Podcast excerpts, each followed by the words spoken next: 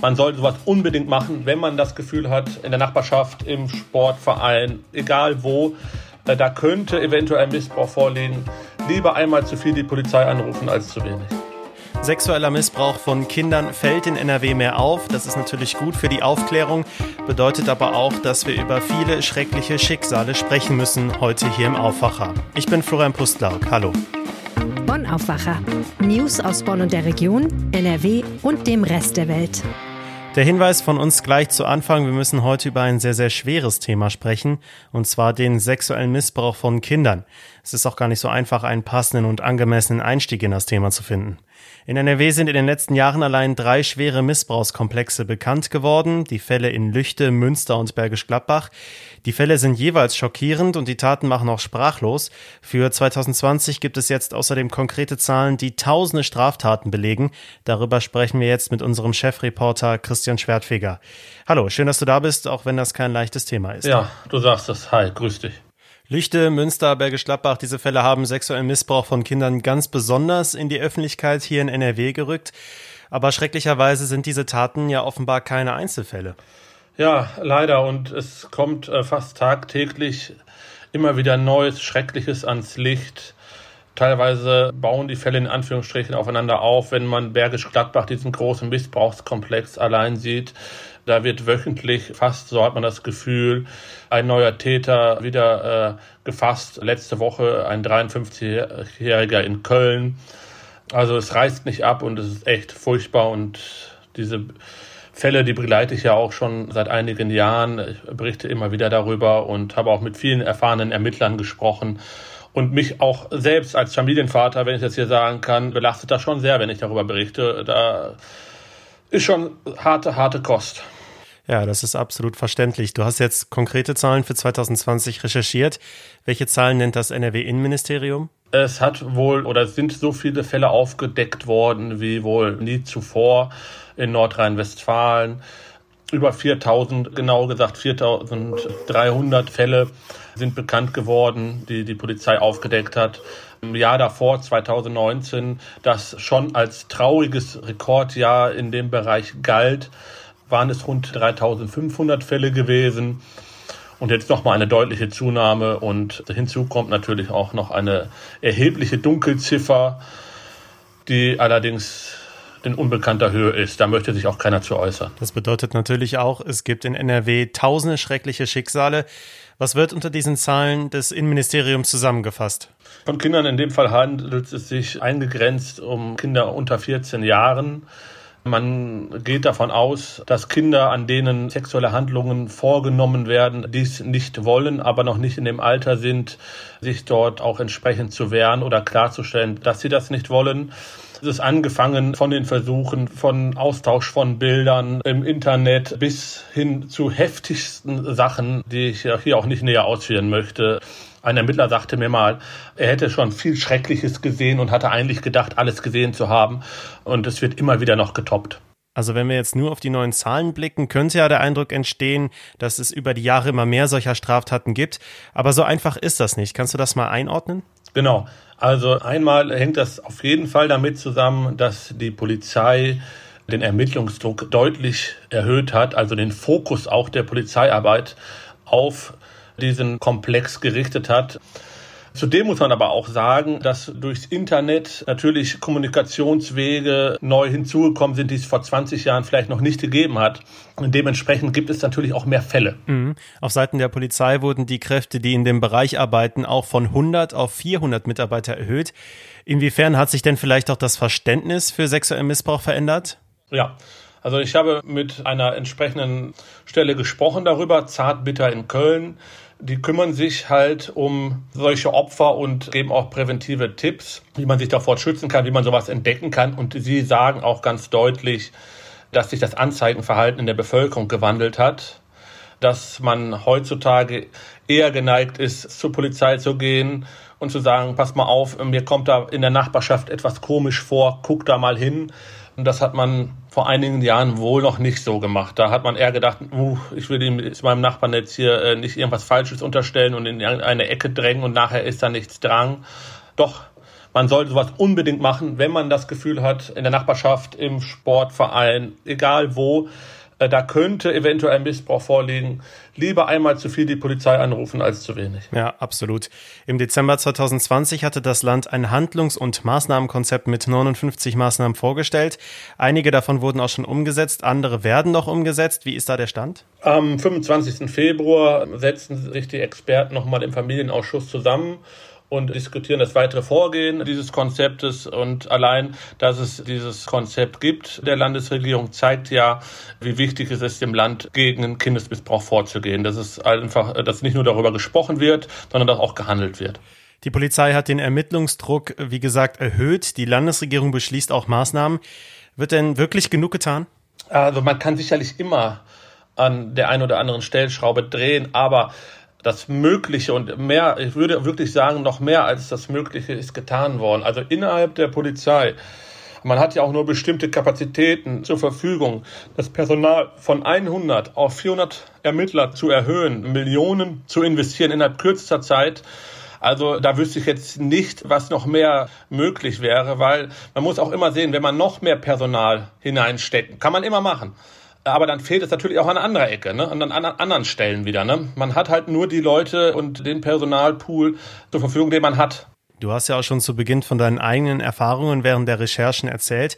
Vor etwas über mehr als einem Jahr hast du eine Ermittlungsgruppe zu sexuellem Missbrauch besucht. Was waren da deine Eindrücke? Ja, ich habe in der Tat in Köln beispielsweise eine Ermittlungsgruppe besucht und äh, mit einigen aus der Ermittlungsgruppe auch gesprochen.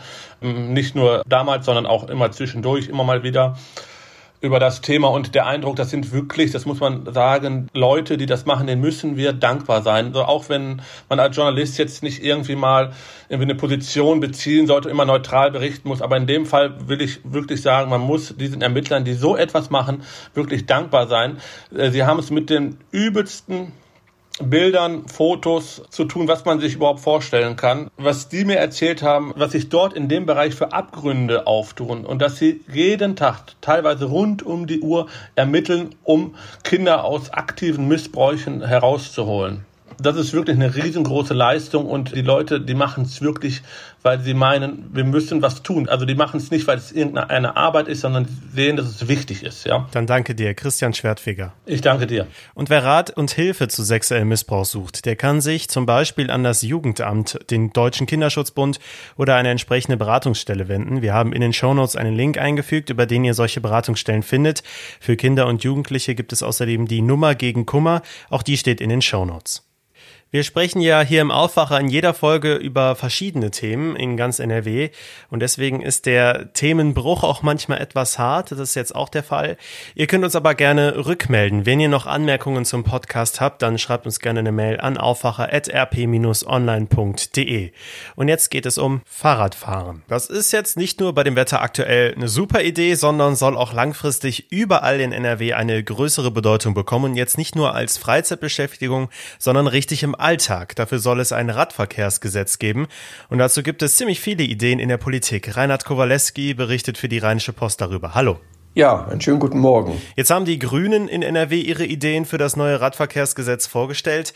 Warum braucht es so ein Gesetz überhaupt? Naja, Politik wird über Gesetze gemacht. Wir haben im Moment nur ungefähr 8% Radfahranteil. Man will auf 25% vielleicht noch mehr kommen. Und da muss man eben politische Vorgaben machen, damit es entsprechend viele Fahrradwege gibt. Also am Ende ist es ein Gesetz für Fahrradwege. Also die Kommunen sollen mehr Planer einstellen, das Land soll mehr Planer einstellen und es soll natürlich auch mehr Geld ausgegeben werden, damit immer mehr Leute, sagen wir dann, wenn es nicht regnet, sagen, jetzt nehme ich das Fahrrad zur Arbeit und nicht das Auto. Hm. Was ist die Vision der Grünen jetzt? Also es gibt an sich eine Vision, die haben alle gemeinsam. 25 Prozent Radfahranteil in NRW, also 25 Prozent der Fahrten, die die Menschen machen oder der Wege, sollen per Fahrrad gemacht werden. Im Moment ist es noch unter 10 Prozent. In den Niederlanden ist es etwas über 25 Prozent, aber die sind ja auch besonders flach, wie wir alle wissen. Die Idee ist an sich, ein Radwegenetz aufzubauen, ähnlich wie es die Niederlande hat, also wo die Leute sehr lange Strecken sehr schnell fahren können, ohne dass sie laufend Sorge haben müssen, dass sie von Autos umgefahren werden. Das Interessante ist, politisch droht ja auch in NRW gar kein großer Streit, weil alle Fraktionen im Landtag sind sich grundlegend einig, ne? Naja, also ich bin mir da nicht so ganz sicher. Ich glaube, das ist so eine Sache, da kommt es aufs Kleingedruckte an. Also der Verkehrsminister Hendrik Wüst fährt selber gerne Fahrrad, kommt aber vom konservativen Flügel der CDU, also steht auch teilweise der Autofahrerlobby nahe, sage ich mal. Also ich glaube schon, dass es in den Städten Konflikte gibt. Wird irgendwo eine Straße abgesperrt, nur als Radweg? Ja, alle sind sich einig im groben Ziel. Ein Viertel Fahrradverkehr wäre doch schön. Aber ich glaube trotzdem, dass es oft dann doch Streit gibt, weil die CDU ist dann doch, sagen wir, eine Autofahrerpartei. Die Grünen wollen sich profilieren als Fahrradfahrerpartei. Da geht es natürlich auch um Stimmen bei der nächsten Landtagswahl. Mhm. So ein Gesetz würde natürlich auch bedeuten, du hast es schon angerissen, diese Fahrradtrassen, wie man sie aus den Niederlanden zum Beispiel kennt, dass in ganz NRW viel umgebaut werden muss. Wo würde dann zum Beispiel alles gebaut werden? Also ich denke, es würde parallel zu allen großen Zufahrtsstraßen in die Städte müsste ein Fahrradweg gebaut werden. Wir haben das teilweise schon. Also im Münsterland, im Westerwald gibt es Ecken, wo das ist. Also ich bin am Wochenende von Essen nach Castrop-Rauxel gefahren, 80 Kilometer hin und zurück. Also ungefähr 60 Prozent waren Fahrradwege. Also wenn man eben die entsprechende App nutzt, also ich nutze da Komoot, dann ist das so, dass die einem relativ geschickt vorschlägt, wo es Fahrradwege gibt. Gleichzeitig muss man sagen, im Ruhrgebiet gibt es viele Städte, wo an den ganzen Hauptverkehrsstraßen keine richtigen Fahrradwege sind. In Düsseldorf finde ich die Lage auch nicht so toll. Also es ist sehr schön am Rhein lang zu fahren, aber viele andere Routen finde ich nicht vorbildlich. Sehr gut ist es dagegen am Niederrhein, finde ich, an vielen Stellen. Also ich kann jetzt nicht zu sehr ins Detail gehen, aber wenn man da mal, mal ist, also es gibt immer wieder Routen am Niederrhein, wo man sagen muss, das ist vorbildlich. Ja, jetzt äh, vergleichen wir schon so ein bisschen die Stellen in NRW. Macht, macht dieses Gesetz in NRW denn äh, Sinn langfristig? 25 Prozent Radverkehr. Ist das für ein Bundesland wie NRW denn überhaupt geeignet? Ich bin der Meinung, dass NRW fast idealtypisch geeignet ist, weil wir ein sehr städtisches Bundesland sind. Also bei uns hier im Ruhrgebiet, also ich wohne in Essen-Werden, aber auch am Niederrhein, also Mönchengladbach nach Düsseldorf, das ist jetzt auch nicht die Welt. Das kannst du auch mit einem schnellen E-Bike fahren. Köln, Düsseldorf ist ein bisschen zu weit, würde ich sagen. Aber die ganzen kleineren Städte rund um Düsseldorf, wie Rating, Mettmann, Neuss, das bietet sich wirklich an. Und du kannst damit auch die Wohnraumproblematik teilweise entzerren. Also wir, wir haben ja sehr teure Mietwohnungen und Eigentumswohnungen in Köln und Düsseldorf. Aber wenn du die Vororte besser erschließt, auch mit Radschnellwegen, dann wird es attraktiver, dort zu wohnen.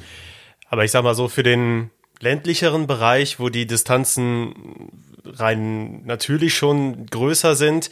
Und ich wohne zum Beispiel auch im Bergischen Land, da geht's mal sehr schnell rauf und runter, da braucht man schon ein stärkeres E-Bike. Ich sehe da noch abseits des Ballungsraums noch andere Hürden, die das Ganze so ein bisschen schwierig machen würden, oder? Ja, ich glaube, es sollte keiner die Illusion haben, dass die Menschen im Bergischen Land überwiegend mit dem Fahrrad oder mit dem E-Bike zur Arbeit fahren.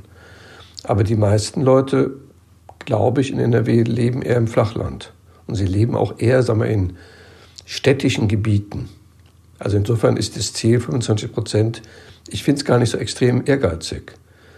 Das setzt ja auch voraus, dass sagen wir, die Hälfte der Bevölkerung wird in ein paar Jahren E-Bikes haben. Das heißt, die können 25 Kilometer in einer Stunde fahren äh, und sind gleichzeitig dadurch natürlich gesundheitlich deutlich fitter als vorher. Und sie sparen Geld. Also ein E-Bike zu halten ist deutlich billiger als ein Auto. Also da kommen viele Sachen zusammen. Außerdem will die Politik ja den ÖPNV mit Fahrrädern und E-Bikes verkoppeln. Also es soll an jede S-Bahn-Station, an jede Busstation soll so eine kleine Parkstation für Fahrräder oder E-Bikes kommen. Also das wollen die Grünen, das will aber auch die jetzige Landesregierung. Wenn es regnet, fahren die Leute dann mit der S-Bahn. Wenn schönes Wetter ist, fahren sie vielleicht die komplette Strecke durch von, sagen wir, 20 Kilometern zur Arbeit. Da sind wir mal gespannt, was draus wird. Vielen Dank, Reinhard Kowalewski. Ja, wünsche Ihnen noch einen schönen Tag. Ja, gleichfalls. Danke. Und das sind die Meldungen aus Bonn und der Region. In Bonn werden die ersten Ärzte und Praxismitarbeiter gegen das Coronavirus geimpft. Für Verwirrung sorgt dabei, dass die Terminvergabe über das Gesundheitsamt nicht über die Kassenärztliche Vereinigung Nordrhein läuft. Das liege daran, dass die KV die Terminvergabe an das Gesundheitsamt übertragen habe, erklärt die Stadt Bonn. Einige Praxen beschwerten sich jedoch über einen hohen Organisationsaufwand, bis sie mit dem Gesundheitsamt einen Termin vereinbaren konnten. Die Verantwortlichen seien schwer erreichbar gewesen, heißt es zum Beispiel von einer onkologischen Praxis. Impfangebote bekommen zunächst Praxen, die Risikopatienten behandeln oder sogenannte Aerosolpraxen. Das sind zum Beispiel HNO-Ärzte oder Gesichtschirurgen, also Praxen, in denen Patienten ihren Mund-Nasenschutz zur Behandlung absetzen müssen. Verabreicht wird der Impfstoff von AstraZeneca. Die Stadt Bonn prüft eine mögliche Geschwindigkeitsbegrenzung für die Rheinallee. Ein Anwohner forderte in einem Bürgerantrag Tempo 30 auf der gesamten Straße. Die Begründung, der Verkehr habe in den letzten Jahren stark zugenommen, die Straße sei zu schmal. Unter anderem sechs Buslinien tragen zum Verkehr bei. Sie werden von den Stadtwerken Bonn betrieben. Tempo 30 auf der Rheinallee würde bedeuten, dass die Busse auf ihren Strecken deutlich länger bräuchten, was Fahrpläne durcheinander werfen würde, so die Stadtwerke. Ob die Einrichtung einer Tempo 30 Zone auf der Rheinallee überhaupt rechtlich möglich ist, werde aktuell geprüft, so die Stadt. Eine solche Zone dürfe nur unter bestimmten Bedingungen eingerichtet werden. Die Bezirksvertretung wird den Antrag in ihrer nächsten Sitzung diskutieren. Der Troisdorfer Bürgermeister Alexander Bieber möchte den städtischen Einkaufsgutschein mit einer Million Euro aufwerten. Der Gutschein bringt Kunden Rabatte bei teilnehmenden Händlern und Gastronomen. Ihnen soll die Aufwertung des Gutscheins in der Corona-Pandemie zugutekommen, wie Bieber erklärt. Mit dem Geld soll ermöglicht werden, dass Kunden den sogenannten Stadtgutschein plus online kaufen können. Bislang ist er nur bei Banken und Stadtwerken erhältlich. Später sollen weitere Verkaufsstellen in der Stadt dazukommen. Außerdem soll die Stadt die Händler mit einer Rabattaktion unterstützen. Wer den Stadtgutschein Plus kauft, bekommt demnach 25 Prozent Rabatt bei einem Einkauf. 5 Prozent davon übernehmen die teilnehmenden Unternehmer, 20 Prozent die Stadt. Die Stadt rechnet damit, dass so ein lokaler Umsatz von 5 Millionen Euro erzielt wird. Und diese Themen könnt ihr heute auch noch im Blick behalten. Eltern in ganz NRW haben inzwischen erlebt, welche Probleme es noch mit dem Distanzunterricht gibt. Die Landeselternschaft der Gymnasien hat landesweit Eltern befragt und Meinungen gesammelt. Welche Mängel es alle beim Distanzunterricht gibt, wird heute Vormittag im Düsseldorfer Landtag vorgestellt. Am Dienstag hatten wir im Aufwacher bereits über Prozesse als Videokonferenz gesprochen. Damit beschäftigt sich heute der Rechtsausschuss des Landtags in Düsseldorf. Außerdem wird über die gesamte Corona-Lage in der Justiz gesprochen.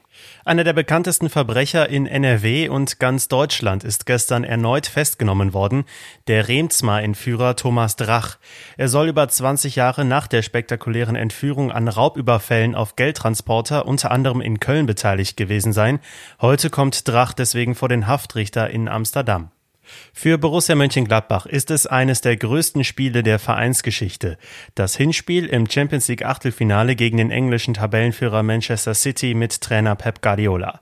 Das Spiel startet um 21 Uhr. Wegen der Einreisesperre für englische Mannschaften wird die Partie in Budapest ausgetragen. Das Wetter passt super zum Radthema heute im Aufwacher. Radfahren geht nämlich heute optimal. Überall meist wolkenloser Himmel in NRW und Sonnenschein bei 15 Grad in höheren Lagen bis 19 Grad sogar am Niederrhein Niederrhein sind heute drin. Es ist ein richtig schöner Frühlingstag. Morgen bleibt es auch recht ähnlich, nur vereinzelt kommen dann ein paar Wolken dazu. Richtung Wochenende merken wir dann, dass aktuell noch Winter ist. Es wird nämlich ungemütlicher. Es kann auch regnen bei um die 10 Grad noch. Das war der Aufwacher für Mittwoch, den 24. Februar 2021. Ich bin Florian Pustlauk. Ich wünsche euch einen schönen Tag. Ciao. Mehr Nachrichten aus Bonn und der Region gibt's jederzeit beim Generalanzeiger. Schaut vorbei auf ga.de.